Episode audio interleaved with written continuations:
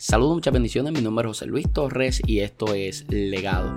En este nuevo episodio de Legado voy a estar desarrollando un tema que me parece muy interesante, que parte o nace de una conversación que tuve y que he tenido con varios ministros que tienen expresiones eh, dirigiéndose hacia otros ministros de una manera no correspondiente eh, de un hombre de Dios.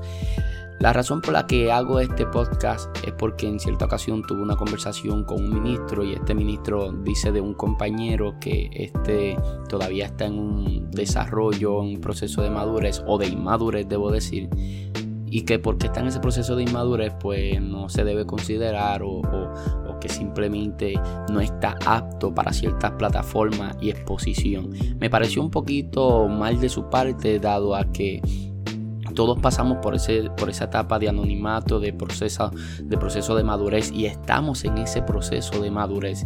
En cierta ocasión escuché al pastor Dante Gebel decir que eh, la santidad no es, no es un destino, sino una travesía. No es algo que un día uno dice lo alcancé, sino que cada día nos levantamos y vamos caminando hacia eso. Yo creo que la madurez, de igual manera, es así. Eh, la madurez no, no va a llegar el día en el que digamos ya soy maduro del todo, somos maduros para la etapa en la que vivimos eh, y alcanzamos ese tipo de madurez, pero no es que tenemos toda la madurez del mundo, porque yo me considero mucho más maduro que hace 10 años atrás, pero seguramente soy muy inmaduro comparado al José Luis de 10 años por delante. Antes de entrar de lleno al tema, quiero decirles que voy a estar llamando a Lara Cuente y a Michael Santiago, ya que no hemos tenido la oportunidad de poder reunirnos. Eh, voy a aprovechar esta mañana, eh, estoy grabando a las 9.45 de la mañana de miércoles 31 de julio y entonces voy a comunicarme con ellos. Yo les envío un mensaje en un chat que tenemos, pero ninguno de los dos ha visto el mensaje, así que pensé que no iba a ser sorpresa para que supieran más o menos qué hablar o la temática que voy a estar tocando. Pero sí les voy a estar tomando por sorpresa por lo visto. A no ser que en este tiempo que yo esté hablando, pues pues ellos eh, lean el mensaje. En fin, como antes les mencionaba, me parece un poco inapropiado de parte de un ministro que ha alcanzado cierta madurez, y estoy haciendo entre comillas acá, porque si realmente somos maduros, deberíamos comprender el proceso de desarrollo en el que, en el que otro compañero se está, eh, eh, está siendo desarrollado. Yo pienso que el que no es tolerante a la ignorancia de otro, que está en una etapa por la que ya él pasó, solo demuestra que es ignorante en la etapa en la que se encuentra ahora. Porque ahora en esta etapa en la que nosotros nos encontramos, llámele nivel, llámele eh, temporada, como sea, si realmente maduramos, deberíamos comprender que todos es necesario que atravesemos por ese proceso donde a veces cometemos ciertos errores que todo principiante comete, que todo aquel que aspira al ministerio y una vez incursiona en esto va a cometer estos errores que son típicos, son típicos de, de, de los ministros novatos. Y yo pienso que nosotros deberíamos ser muy maduros.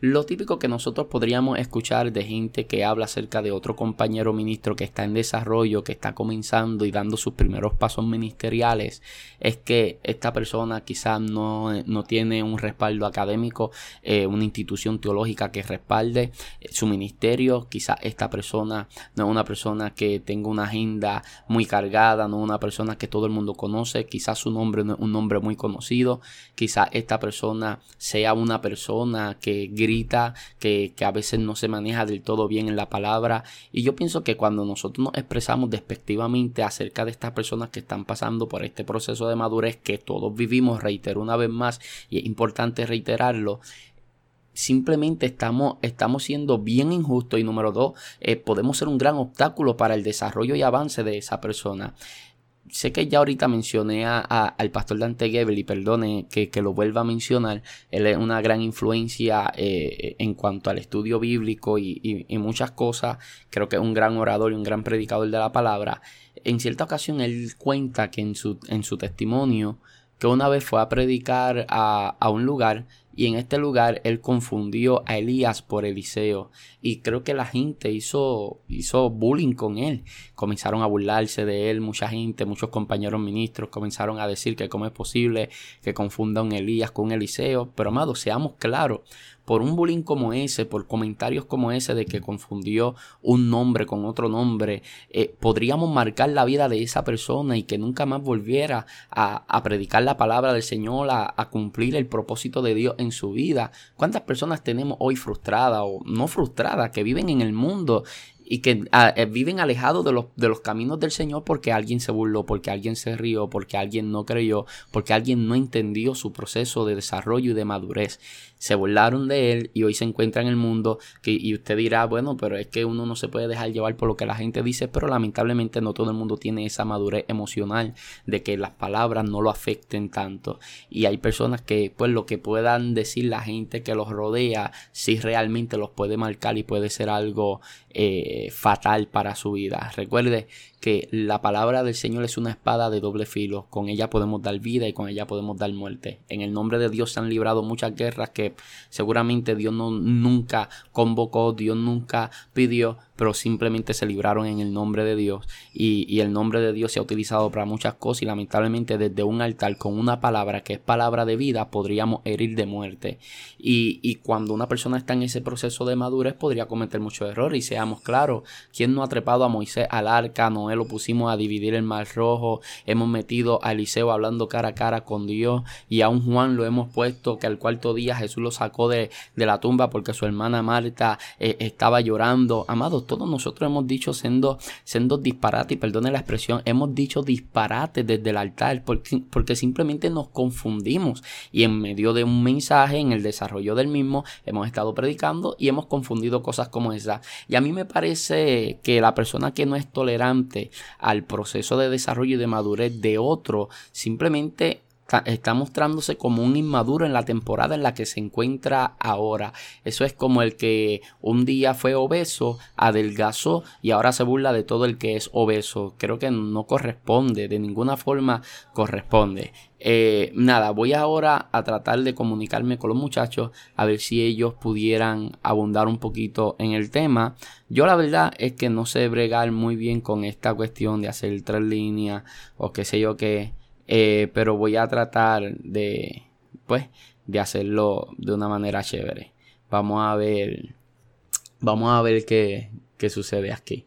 Estoy aquí ahora mismo marcando el número de el evangelista Juan Lara Cuente. Vamos a ver si Lara nos responde la llamada. Vamos a ver. Eh, creo que el tema está súper interesante. Y creo que mucha gente que está comenzando en el ministerio, esto podría ser de mucha bendición eh, a su vida. Creo que puede bendecir mucho la vida del pueblo. De hecho, de, hecho, nosotros cuando estábamos, cuando estábamos comenzando, eh, a veces era fuerte por no tener el respaldo de una institución teológica, no tener ese respaldo académico, pues a veces cerraba puertas. Y una vez hasta viví el cierto tipo de menosprecio por personas que como no conocieron quién era yo, no sabían quién era yo, eh, no querían darme una oportunidad. Eh, eh, Lara Cuente no contesta. Seguimos tratando. Y recuerdo que una vez me, consideraron para, para una actividad y, y, parte de los organizadores del evento dijeron que, que, que, no, que a mí nadie me conocía y que yo no era atractivo para la, para la promo, para atraer gente. Y esas cosas al momento marcan a uno, hieren a uno y realmente puede ser fatal para alguien que no sepa cómo manejar ese tipo de crítica o ese tipo de comentario. Que, que, que, proviene de una persona que totalmente no, no, ha aprendido a respetar el proceso en el que Dios tiene a una, a una persona. Yo, yo creo que, que es importante que nosotros mostremos esa madurez eh, ayudando y extendiéndole la mano a quienes están en ese proceso de formación. Ok, Juan Lara Cuente no contesta, vamos a llamar a Michael Santiago. Lara Cuente me contestó el mensaje de que, de que sí que iba a esperar la llamada, pero no contesta. Y Michael, Michael no ha leído el mensaje de que estamos grabando. Así que a Michael sí que lo estoy tomando totalmente por sorpresa. Eh, vamos a ver si Michael contesta la llamada. bueno, estos panelistas de, punto de vista como que como que no atienden mucho el celular.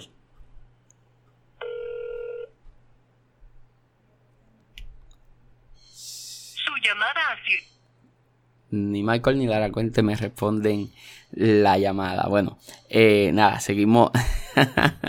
seguiremos tratando acá. Eh, bueno, quiero proseguir entonces con el tema mientras trato de, de lograr las llamadas que estoy haciendo. Perdonen que esto es totalmente improvisado en este momento. Eh, pero sí, todos pasamos por ese, por ese proceso y por esa etapa. De hecho, cuando nosotros vamos a la palabra del Señor y nosotros miramos que el Señor eh, conoce a, a, Simón Pedro. El día que Jesús conoció a Simón Pedro, realmente quien los presentó fue su hermano Andrés. Andrés era, era, uno de los discípulos de Juan el Bautista. Andrés y Juan, hijo de Zebedeo, eran, eran discípulos de Juan el Bautista. Y un día escucharon cuando Juan el Bautista se refirió a Jesús diciendo, he aquí el Cordero de Dios que quita el pecado del mundo. Esa noche, Andrés y Juan, que eran discípulos de Juan el Bautista, se fueron detrás de Jesús porque identificaron a Jesús como el Mesías. Eh, basado o partiendo de las palabras de Juan el Bautista. Así que ellos dijeron, es detrás de Jesús de quien tenemos que estar y no de Juan el Bautista. Se van detrás de Jesús y pasaron toda la noche discutiendo y hablando acerca de la Sagrada Escritura. Al día siguiente, Juan fue a buscar a su hermano Jacobo y, Andrés se fue a buscar a su hermano Simón que estaba pescando. Cuando Andrés se encuentra con Simón le dice, no va a creer a la persona que, acabamos de encontrar. Y yo acabo de encontrar a Cristo el Mesías, a Jesús. Eh, se llama Jesús, debo decir, eh, es, de, Nazaret. Y, comenzó a prepararlo todo para que Andrés Andrés comenzó a prepararlo todo para que Pedro y, Jesús tuviesen un encuentro. Así que Andrés viene caminando con Simón y, y, lo presenta ante Jesús. Recuerden, en este momento Simón nunca ha visto a Jesús y Jesús nunca ha visto a Simón humanamente hablando. Así que tan pronto Andrés los presenta, Andrés dice Jesús, este es Simón mi hermano, Simón, este es Jesús del que yo te había estado hablando. Y cuando Jesús le da la mano a Simón, lo primero que le dice es, eh, hola Simón, desde hoy te digo que ya no te va a llamar Simón, ahora te va a llamar Pedro. A mí me parece totalmente interesante porque uno no le cambia el nombre a una persona el primer día en que lo conoce. Ah, yo tengo un apodo y es que a mí me dicen bebé en mi casa eh, pero no cualquiera me puede decir bebé y no cualquiera puede ponerme un... No cualquiera puede ponerme un apodo porque creo que, que, hay que tener cierta, cierta confianza para que nosotros podamos hacer, podamos hacer eso. Este, y eh, eh, creo que algo sumamente, sumamente, bueno, ahora mismo me acaba de llamar mi esposa. este podcast está bastante improvisado. Eh, a los que estoy llamando no me contestan y, y, los que no me tienen que llamar son los que me están llamando. ok, mi amor. Ok, beso. Eh, perdónenme, mi gente, estaba contestando estaba contestando una llamada de mi esposa. Ajá, y, y Andrés los presenta y, y, Jesús le dice, desde ahora ya no te va a llamar Simón, te va a llamar Pedro. Y creo que para cambiarle el nombre a una persona hay que tener confianza. Tiene que haber confianza de por medio para uno ponerle un apodo a una persona.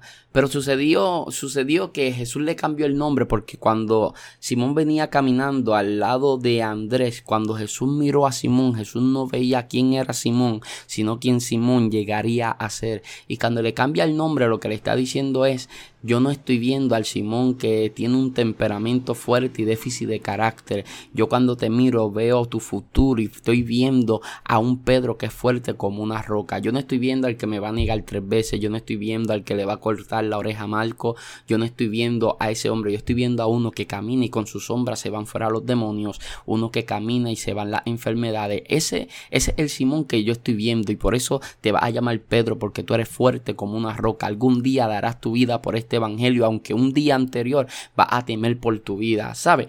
Y, Dios, Dios, Dios mismo en Jesús encarnado, lo que, está, lo que estaba haciendo era viendo por encima de las dificultades de Pedro, por encima de los errores de Pedro, quién Pedro podría llegar a ser. Pero que mucho nos cuesta a nosotros poder ver eso en, los en las demás personas. Creo que quienes más parecido pudiesen hacer esto son aquellos que tienen un llamado pastoral, porque donde otros veían un afligido endeudado y y amargado, David podía ver un valiente y un guerrero en formación. Y yo pienso que esa debería ser la actitud de nosotros como ministros realizados, aquellos que están en este proceso de realizarse en el Señor y están en este proceso de formación para cumplir y ejecutar el llamado de Dios para su vida. Nosotros deberíamos mirarlos según el potencial que Dios les ha entregado y no según lo que ellos son hoy en día, porque naturalmente van a cometer muchos errores.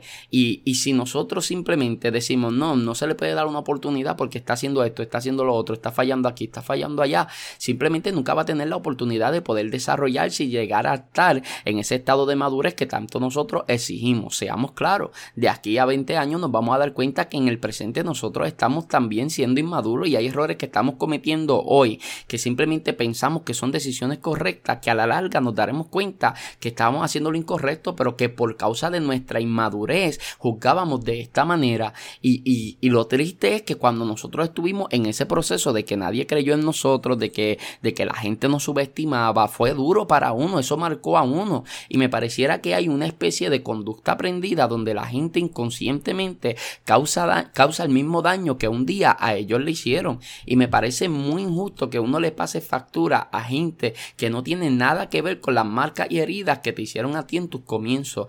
Es triste porque hay personas que simplemente hoy que están gozando de un ministerio extraordinario, que hoy que están gozando de cierta relevancia dentro del reino de Dios, ahora eh, eh, se olviden de que ellos también atravesaron por ese proceso de formación y a quienes están en ese proceso los traten como menos o los menosprecien cuando ellos hoy testifican que cuando ellos estaban en ese proceso y los menospreciaron, no se detuvieron a pesar de que les dolió. Pues chicos, no hagamos lo mismo, gente. Ministros, no podemos estar poniéndole bozal al buey que trilla sin simplemente porque es inmaduro, simplemente porque es una persona que todavía no ha alcanzado eh, eh, cierto conocimiento o no sé, simplemente nosotros tenemos que aprender a hacer eh, una mano ayuda a quienes están en esos procesos y no, y, no ponerle el pie a ese tipo de personas, porque creo que son la próxima generación, son la generación que viene levantándose, que creo que van a ser sumamente poderosa en el Señor. Yo creo que es nuestra responsabilidad en este tiempo, en este tiempo darle la mano a la próxima generación. Yo vivo sumamente agradecido de personas que Dios puso a mi lado que en, en momentos específicos para darme formación. Y algunos dirán, no, pero es que ellos no van a lograr formación ni van a lograr crecer si no si no tienen un mentor, si no tienen alguien que les ayude, exacto, pero tampoco van a poder desarrollarse con gente que los critique. Ellos simplemente necesitan gente con crítica constructiva, con mansedumbre, con piedad, con amor, con, con, con misericordia, que sepan trabajarlo y que sepan maximizar el potencial que dentro de ellos se encuentra. Yo pienso que esa es la responsabilidad que nosotros tenemos. Yo pienso que es lo que a mí me hubiera gustado que alguien hubiese, hubiese hecho también conmigo.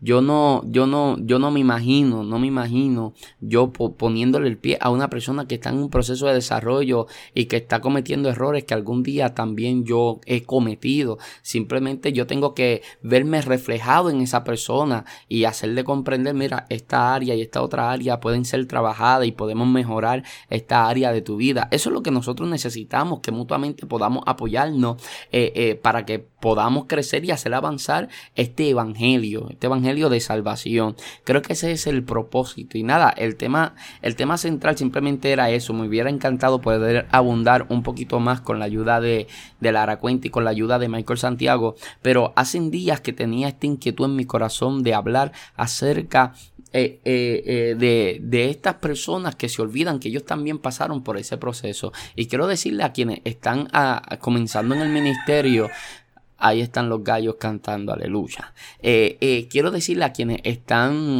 dando estos primeros pasos ministeriales, a que no te detengas por personas que simplemente, eh, quizás inconscientemente y porque fueron marcados, no justifica sus acciones, pero quizás por conducta aprendida, hoy, hoy hacen lo mismo que hicieron con ellos en alguna ocasión y no tienen mansedumbre, no tienen esa misericordia, no tienen esa madurez que tanto ellos piden que los demás tengan. Yo creo que, que es importante que te enfoques en Cristo, que te enfoques en Jesús, que es el blanco de la soberana vocación y que enfocado ahí en el, en el desarrollo que Dios te lleva en ese proceso, te mantengas firme porque sé que vas a llegar a realizarte en el Señor.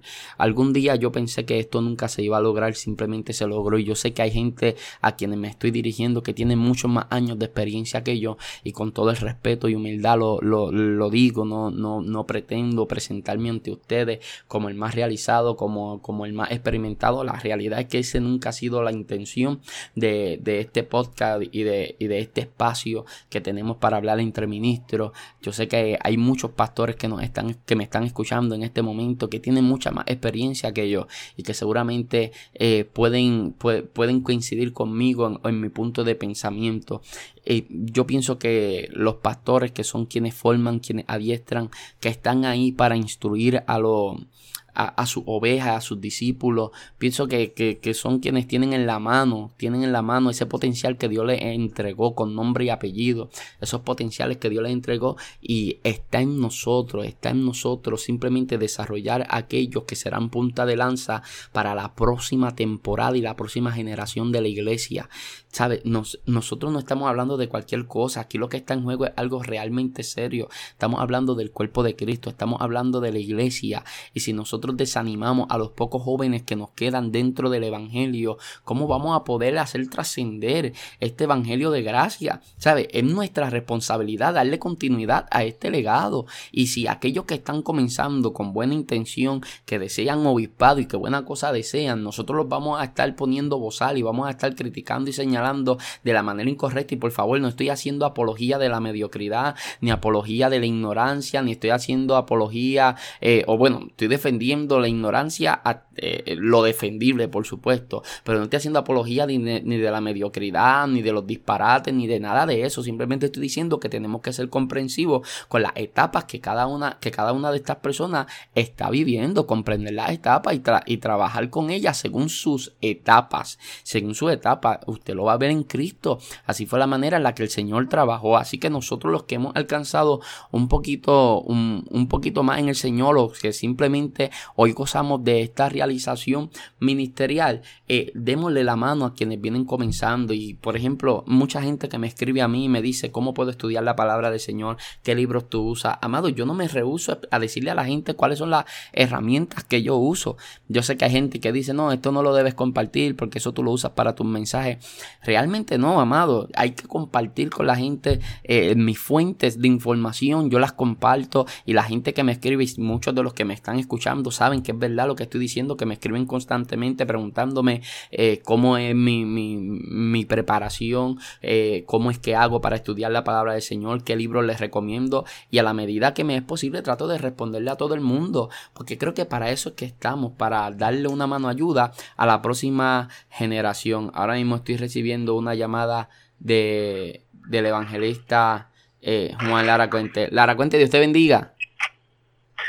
Dios te bendiga, José, bendiciones. Eh, saluda a la gente que está en el podcast ahora mismo. eh, Dios les bendiga, bendiciones, saludos a toda la audiencia de Legado. Eh, ciertamente ya Ya veo el número de José Luis y me tengo que preocuparme. Eso le está diciendo a la gente. Sabes que te llamé a ti, llamé a Michael, eh, ninguno de los dos me contestó y me llamó Leonardo a mí. Quien, a, quien no estoy llamando me llama a mí para atrás. o sea que no salió en el podcast. ah, no, no salió, pero, pero casi sale. Bueno, Lara, te cuento que eh, a veces nosotros entre ministros tenemos conversaciones y a veces se habla de gente que viene emergiendo ahora y a veces hay ministros insensibles que dicen, ah, es que ese simplemente está, le falta palabra, es un gritón, le falta disciplina, le falta esto, le falta lo otro. Y aunque lo que estés diciendo sea cierto, nosotros tenemos que comprender que ellos están en una temporada de formación de la misma forma que nosotros pasamos por esa temporada. Ahorita dije una línea que me pareció este interesante y es que el que no tolera la ignorancia de otro, que está en una etapa por la que él ya pasó, solo demuestra que es ignorante en la etapa en la que se encuentra ahora. Porque si de verdad yo soy un ministro maduro ahora y no puedo tolerar la ignorancia del que viene levantándose y el que viene emergiendo, entonces ¿qué clase de ministro soy yo si yo también pasé por ahí, por ese proceso de, de, de, de formación? Todos pasamos por ahí y a mí me parece un, un, un poquito insensible y, y, fuera, fuera de lugar cuando se comienzan a expresar de gente que viene formándose ahora, que viene levantándose y comienzan a tacharlos, a tacharlos, porque una cosa es señalar lo que puedan estar haciendo mal y ayudarle, pero otra cosa es tacharlo y descartarlo porque o es un gritón, o le falta más Biblia, o solamente ministra y no predica mucho, o predica mucho y no ministra. Eh, creo que nosotros tenemos que comprender el proceso de, de madurez, de desarrollo que cada persona puede estar viviendo. ¿Cuál es tu opinión al respecto? eh, eh, discúlpenlo, todavía estoy. Eh, bendiciones para todos. Eh, nuevamente José Luis nos acaba de coger por sorpresa. y ah, grabando, o sea, le mandé le mandé un mensaje como un minuto antes de empezar a grabar sí ahora me estoy dando cuenta de eso pues la realidad es que dijiste algo bien interesante y de hecho a mí lo que escuché eh, estaba pensando en decir eso mismo es que quien no tolera la inmadurez de otro pues simplemente está demostrando inmadurez Exacto. porque si nosotros profesamos ser maduros y no podemos tolerar a alguien cuando lo vemos en una etapa que la más que totalmente estoy seguro que ya nosotros la hemos vivido o la, o la transitamos pues ciertamente estoy demostrando inmadurez porque, es más, estoy demostrando más inmadurez que el que es inmaduro. Porque yo soy de los que creo que cuando Dios nos somete a experiencias, vivencias, eh, diferentes pruebas y situaciones, eh, las pruebas de nuestra vida, la vivencia de la vida es la escuela que Dios nos da o que la vida nos da para nosotros poder entonces poder comprender y entender que vamos a ayudar a otras personas con, con, la, con el crecimiento que nosotros vamos eh, eh, obteniendo en la vida. Y si yo no tengo la capacidad de poder verme a mí eh, 10 años atrás o 5 años atrás en esa persona que yo considero que es inmaduro, pues ciertamente todavía no he madurado lo suficiente como para poder entender eso. Definitivamente. Porque, sí. Porque, por ejemplo, no es lo mismo yo pensar dentro de mí que la persona se está comportando de una manera inmadura y querer ayudarlo, porque me estoy reflejando en él, o ciertamente conozco, eh, puedo ver el potencial que tiene la persona, o simplemente reconozco que tiene grado de inmadurez en ciertas áreas, no es lo mismo yo criticarlo, atacarlo, a yo querer ayudarlo. Hay una gran diferencia en eso. Claro, porque, porque una cosa es ver... señalar, señalar dónde está la falla y ayudarle a reparar esa falla. Claro, porque a quién de nosotros en algún momento de nuestra etapa no nos hubiese gustado que alguien nos hubiese señalado eh, X conducta que se puede ver inmadura o que obviamente estamos reflejando inmadurez en ciertas áreas. A mí por lo menos en lo personal eh, me hubiese fascinado que alguien me, me hiciera el señalamiento, porque yo por lo menos soy del tipo de persona eh, que no me molesta que, la, que alguien me haga un señalamiento. Exacto. De hecho, aunque yo considere que la persona no, no esté totalmente adecuada para darme un señalamiento, eh, he aprendido a tener la capacidad de poder aceptarlo. Porque eh, aunque la persona no tenga, por decirlo así, aunque la persona que me está dando el consejo no tenga la moral para dármelo, Exacto. no quita que sea verdad lo que me está diciendo. Mira a ver si se entendió lo no, que no, to totalmente. Eso es cuando, eso es como cuando un inconverso te da un consejo de, de, cómo guardarte en el ministerio y lo que te está diciendo es una verdad, aunque él esté apartado. Exacto. Y de hecho, son consejos. Si un inconverso te dice que, que, que estás errando en una conducta, ves que probablemente él te esté dejando saber cómo que, cómo que él eh, cuál sería el perfil que debes de manejar desde el punto de vista de alguien que está apartado, de, de alguien que no le sirve al Señor, que espera. Sí, porque una, una verdad, una verdad, una verdad, no importa quién la diga. Eh, una cosa es la, la credibilidad del que la habla y otra cosa es que la verdad esté en juego. La verdad es verdad, no importa quién la hable.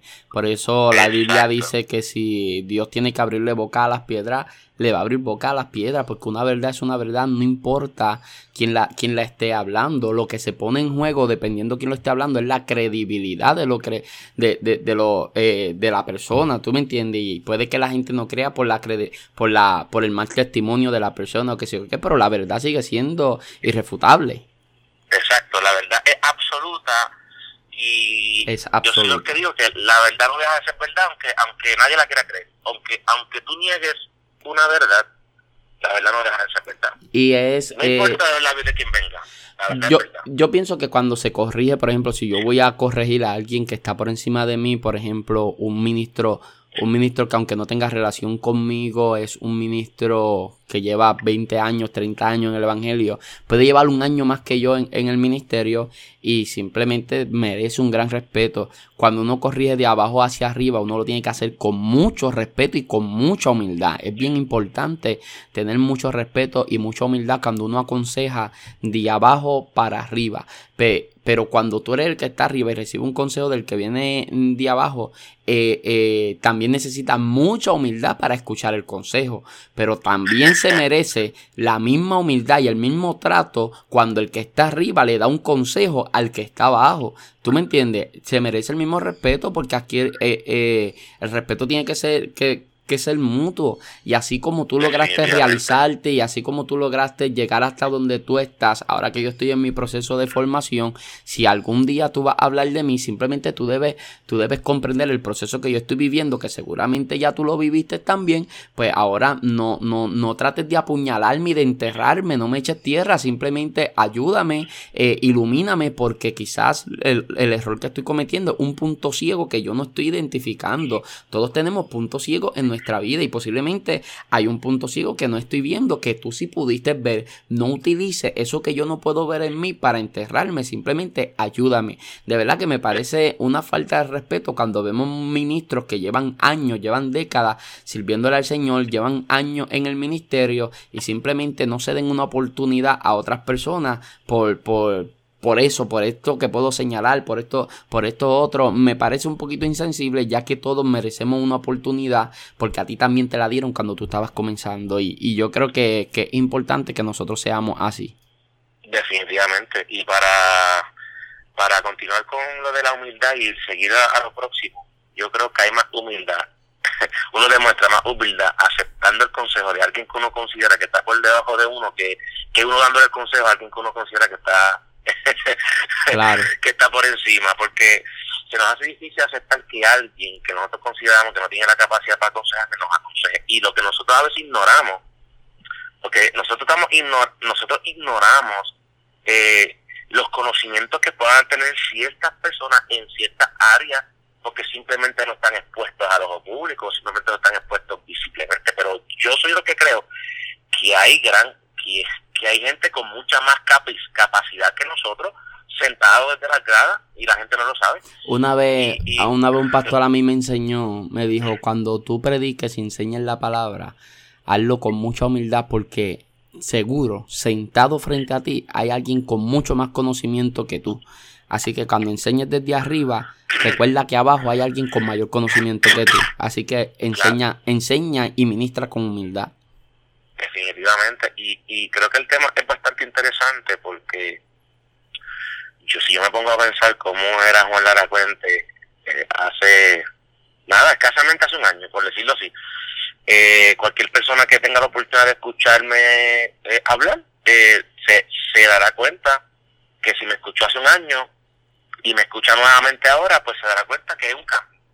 Porque uno va, uno va creciendo en experiencia, uno va creciendo en la palabra, uno va creciendo en plataforma y a medida que uno se va exponiendo, a medida que uno se va exponiendo a plataforma constantemente, eso por lo menos yo lo veo positivo en el sentido de que me da la oportunidad de seguir creciendo, de ver cuáles son mis debilidades, de ver cuáles son mis fortalezas, de ver cuáles son los errores que cometo en la audiencia para luego corregirlos.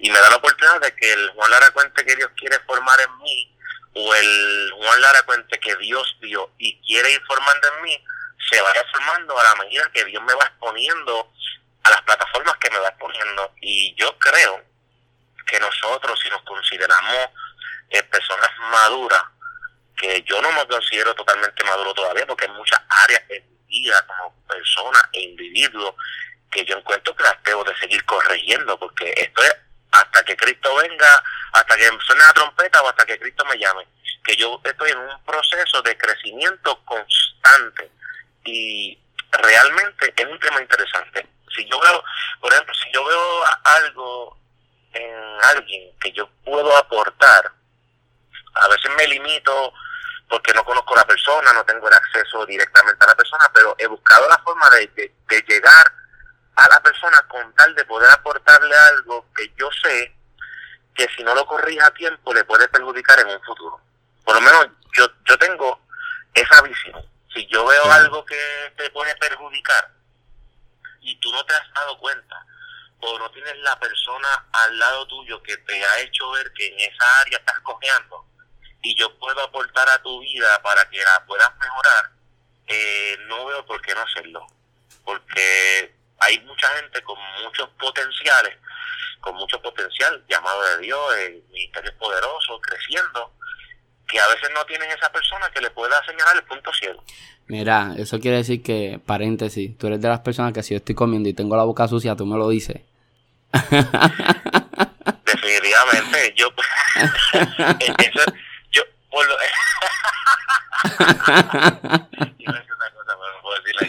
pero mira, este, por ejemplo, si yo, okay, si yo me considero tu amigo, eh, hablando, si yo me considero tu amigo, eh, aunque te sientas incómodo en el momento, debería de decirte que... Definitivamente.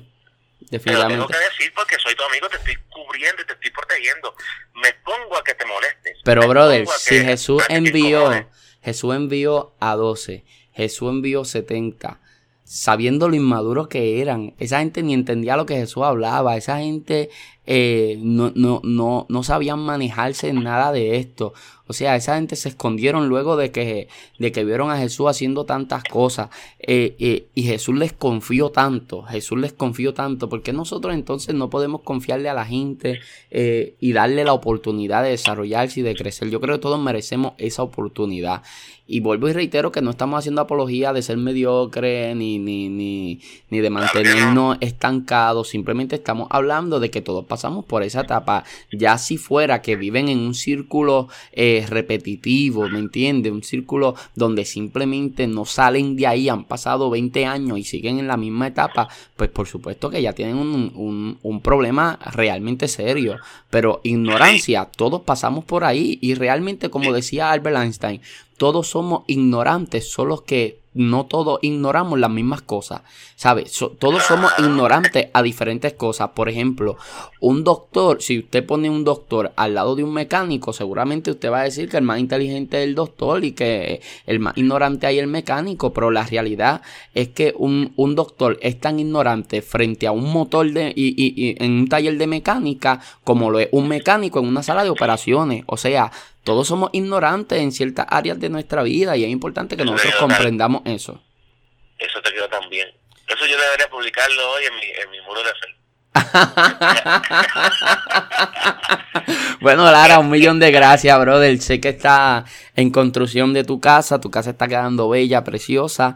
Este, ¿y qué ha pasado con los videos? Que no hemos visto más videos. No, gracias, gracias. Eh, mira, pues esa fue por una razón de la cual te tardé contestar. Porque cuando te iba a contestar la segunda vez, me llama el, la persona que está bregando en casa y me solicita que tengo que buscarle algo, por favor, porque lo necesita para poder montar la loseta que está montando dentro. Y tuve que salir. Yo escuchaba el, teléfono vibrando y yo cogiendo por toda la casa porque tenía que salir urgente a buscar algo aquí en National. De hecho, estoy estacionado en National. Eh, pero sí, la casa va quedando, se supone que ya en tres semanas eh, me entreguen la casa para entonces limpiarla, sacar todo para afuera y poder concluirla como dentro de un mes. Yo creo que la casa va a estar pintada y habilitada para entonces hacer un party pentecostal allí. Y no, y como tenemos casa nueva, el próximo podcast lo grabamos allí y grabamos video también allí. No, definitivamente el podcast no va ahí, el video no va ahí, y si alguien me pide una foto por una promoción, yo quiero que pongan la foto con mi casa. Después de tanto trabajo. Después de tanto dinero, trabajo y tiempo, eh, yo no quiero solamente mi foto, no, yo quiero que la casa salga en el fondo de la promoción también. Definitivamente. este, ciertamente, eh, eh, eh, eh, qué bueno que estás tocando ese punto para entonces dejar por lo menos mi participación y seguir haciendo lo que estoy haciendo.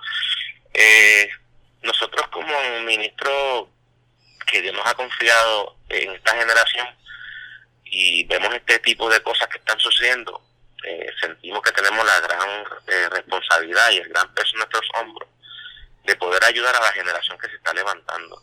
Porque ciertamente hay una generación que pasa y una generación que se levanta con hambre, eh, con sed de la palabra del Señor. Hace poco, por ejemplo, eh, no todos los predicadores o las personas que se están levantando tienen los mismos recursos que otros. Me explico. Eh, probablemente yo tenga recursos, eh, libros exegéticos y comentarios biblioexegéticos y fuentes literarias eh, rabínicas o lo que sea que me pueden ayudar eh, de trasfondo cultural, contexto cultural, que me pueden ayudar a desarrollar los sermones de una forma más, eh, más correcta o más elaborada. elaborada, o sea, y de una forma correctamente interpretando el texto, fuera de lo que es una iluminación o un pensamiento propio, y creo que a veces eh, pensamos que la persona que está administrando es ignorante porque, pues, no tiene esa información a la mano. Hace poco yo estaba hablando con un ministro amigo que no carece de cierta información a la hora de predicar.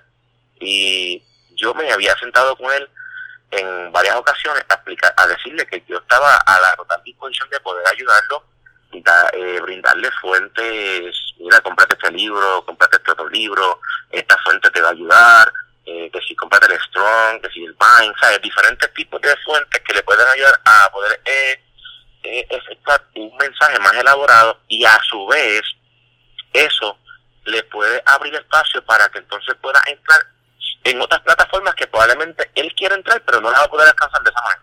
No, tú, y yo, tú y yo tenemos uh, eh, amigos en común, ministros, que, que, que tampoco tienen el tiempo. Eh, que no tienen el tiempo, Y, y, eso es un factor bien importante. Mira, tú has tocado algo ahí que déjame, déjame, ¿puedo abunda. todo el pecho? no, abunda, abunda. Mire, eh, a toda la audiencia que nos está escuchando de, de legado, eh, yo creo que ustedes nosotros tenemos un gran respeto a todos ustedes y lo que decimos, lo decimos con mucho respeto, con la intención de que usted crezca eh, y pueda entender ciertas cosas de que, que si usted no está expuesto a una plataforma de predicación, a lo mejor no las puede entender de la magnitud que nosotros la podemos entender. Digo esto no porque vaya a decir algo que va a hacer a la imagen de legado, eh, a veces yo he estado en plataforma escuchando gente eh, eh, por ejemplo, eh, escuchas un predicador que te, te encantó mucho por la forma en que elaboró el mensaje. Eh, pero yo no puedo comparar a un predicador que lleva 20 años predicando a un predicador que lleva un año. y a veces eh, comparamos de una forma desmedida o somos no somos lenientes o no sabemos discernir que esa persona lleva mucho menos tiempo que X persona. Y entonces a veces eh, podemos castigar ese ministro, ese ministro porque simplemente no, no es tan elocuente como X ministro. Perdona, que hay una... Se activó la alarma, se activó la alarma. No, no, es que hay fuego saliendo de tu boca, brother. Alerta de fuego, ya los eh, eh, perdonen, no sé cómo esto se está escuchando, brother, este podcast es un desastre, mi hermano. ahí está, ahí está, eso fue que pasó un cajo rápido. Es que... Es que estoy grabando en la sala de casa, no estoy en la oficina, estoy grabando en la sala de casa y parece que al vecino se le activó la alarma. Sintió el fuego allá, fue. No, y, y, y yo pienso que nosotros eh, eh, debemos de darle oportunidad de crecimiento a esos ministros que están empezando. Yo no puedo, o sea, yo, yo no puedo pensar que todo el mundo tiene la, misma capacidad cognitiva, yo no puedo pensar que todo el mundo tiene la misma capacidad intelectual, yo no puedo pensar que todo el mundo tiene la misma capacidad o alcance de estudio. Mira, Lara cuenta, a mí han habido ministros que me han hablado, esto es delicado lo que voy a decir, pero han habido ministros que me han dicho, así te dice el Señor. Y, y yo sé que lo que me dijeron no es de parte de Dios, eh, fallaron, se fueron bien lejos de mi realidad, se fueron bien lejos. Eh, y yo no los dejo de ver como hombres de Dios. Porque en, ese manejo del don eh, se, se pudo haber mezclado las emociones y la persona simplemente falló, pero no deja de ser un hombre de Dios. Claro, cometió un error. Claro que se equivocó. ¿Me entiendes? Se equivocó, por supuesto que se equivocó. Pero, pero, que es bien serio. Decir así dice Jehová y que Dios no esté hablando, es algo súper serio. Por eso era, había pena de muerte. ¿Me entiendes? Eh, es bien serio, es bien delicado. pero una persona madura comprende. Claro, si, si yo tengo, por ejemplo, eh, yo creo que hay cosas que, bueno, por la edad que tengo y como Dios me va desarrollando, es que veo las cosas desde un punto de vista diferente. Eh, por ejemplo, eh, a lo mío, es que estamos hablando, ah, que, es que un tema nos lleva al otro. Eh, el, asunto, eh, el asunto es que, por ejemplo, si yo, si yo debo de ver a un hombre de Dios como un hombre de Dios, simplemente porque no se comporta a, por decirlo así, a la altura de lo que yo espero, pues yo tengo un grave problema de inmadurez, porque yo, yo tengo, si yo me considero maduro, yo tengo que saber separar la, la leche de la, de la, la magnesia de la gimnasia, como decían por ahí. Claro. Eso, yo tengo que saber separar que, por ejemplo, las personas tienen, hay cuatro tipos de temperamento. El flemático, el colérico, el sanguinario y el melancólico. En base a eso, yo tengo que entender que no todas las personas se van a comportar como, no todas las personas eh, van a ver las cosas como yo las veo. No todas las personas están expuestas a la cultura eh, individual que cada cristiano, cada persona, cada subcultura en el hogar que me criaron. Eh, son tantas cosas que influyen para que yo pueda desarrollarme como un ser humano y, y realmente yo no puedo estar por ahí en la vida eh, criticando a diestra y a siniestra, declarando que hay gente inmadura porque gritó en el mensaje, mire, amado hermano, todo el que es latino el que es boricua, latino, sabe que un puertorriqueño se le hace bien difícil no gritar cuando coge un micrófono. Sí, es una cuestión de que somos eufóricos.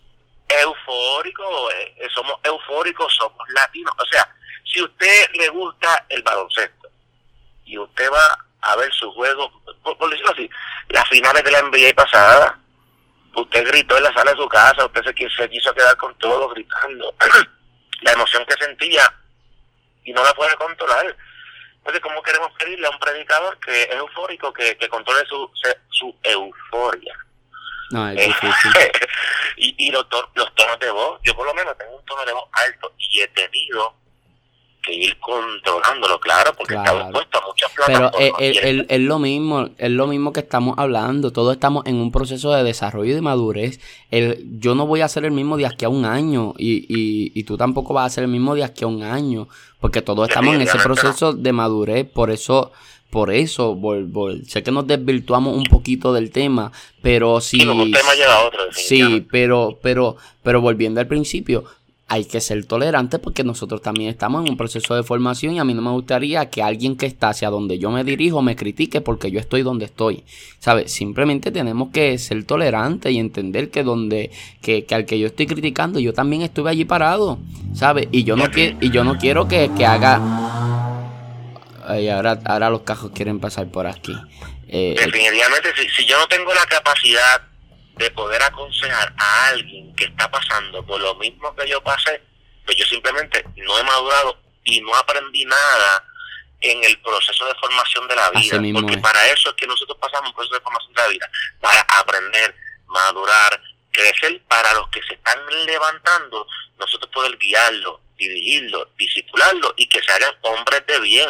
Yo encuentro que un ministro, no tiene que ser ministro, un líder, un ministro, cualquier cristiano, cualquier persona de bien, que observe desde su óptica de pensamiento o desde su punto de vista que alguien de una u otra manera está fallando en algo, está siendo inmaduro en sus manejos de vida, y yo en vez de ayudarlo, lo critico o me río a esa persona o creo eh, desde, desde acá empiezo a criticarlo con otras personas o simplemente lo, lo quiero enterrar porque simplemente yo considero que es inmaduro, yo necesitamos entonces reestructurarnos, sentarnos, pensar con calma si realmente estamos pensando como es porque en vez de criticar, yo encuentro que lo más sano y juicioso sería poder tener acceso a esa persona, invitarle un desayuno, un almuerzo, sentarte con él y poder explicarle ciertas cositas que debería tener a la mano para poder crecer y manejar en esas áreas que yo creo que está haciendo, está manejándose inmaduramente. ¿Para qué?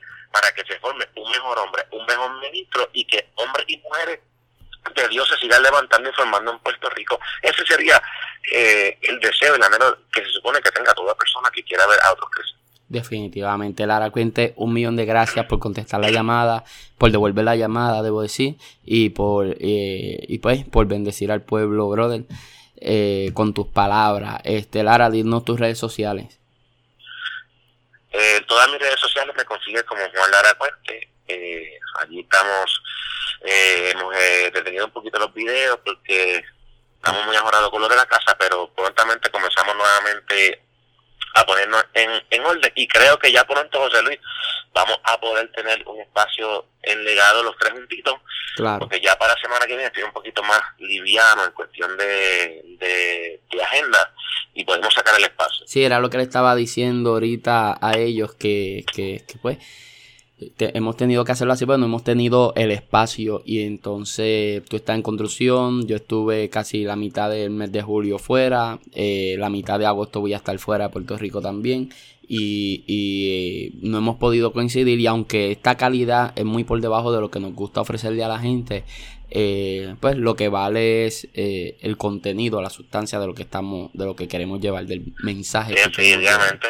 Pues yo pienso que a veces cosas que parecen simples, José Luis, eh, a veces cosas que parecen simples bendicen mucho a la gente, porque como que le, tocamos eh, situaciones de vida que las, han vivido o las están viviendo. Definitivamente. Lara, un millón de gracias. Invito a la gente a que busque a Lara Cuenta en sus redes sociales. Y a Michael, el incircunciso, aunque no contestó la llamada, este me mandó un mensaje casi ahora. Me mandó un mensaje de que de que llegó a las 5 de la mañana y se acaba de despertar a la hora que yo lo desperté. Michael, mala mía, te tira al medio. Este... Lo, van a escuchar, si lo llamas ahora lo van a escuchar como dormido todavía. Sí, sí, no, y, y, pues hay, hay, que entenderlo, hay que entenderlo. Lara, nada, será hasta una próxima oportunidad, luego que termine te llamo. ¿Está bien, brother? Dale, brother, un abrazo y bendiciones, saludos a toda la audiencia. Amén, Dios te bendiga. Pues gente, eh, Ahí escucharon a Juan Lara Cuente. Sé que este podcast ha estado un poquito. se, no, nos desvirtuamos un poquito del tema y, nos alejamos y regresamos. Pero usted entiende qué es lo que estamos tratando mm, de decir. Nada. Eh, simplemente seamos, seamos medidos en nuestras palabras cuando nos referimos a un compañero ministro.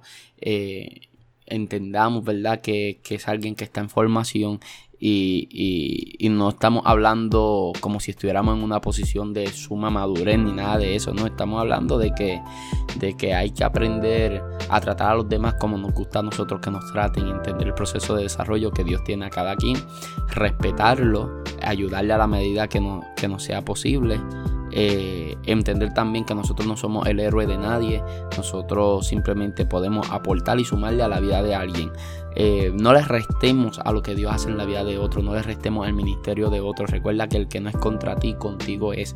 Y si todos estamos trabajando a favor del Señor, todos pertenecemos al mismo reino. Así que creo que es nuestro deber, es nuestro deber que nosotros sigamos predicando la palabra del Señor sin ser adulterada y que sigamos eh, honrando y bendiciendo la vida de aquellos que vienen levantándose, emergiendo para darle continuidad a este legado de salvación. Así que gracias por estar ahí al otro lado, por escuchar este podcast. Le invito a que me busquen en todas las redes sociales como José Luis Torres. Le estoy dando cariño al YouTube.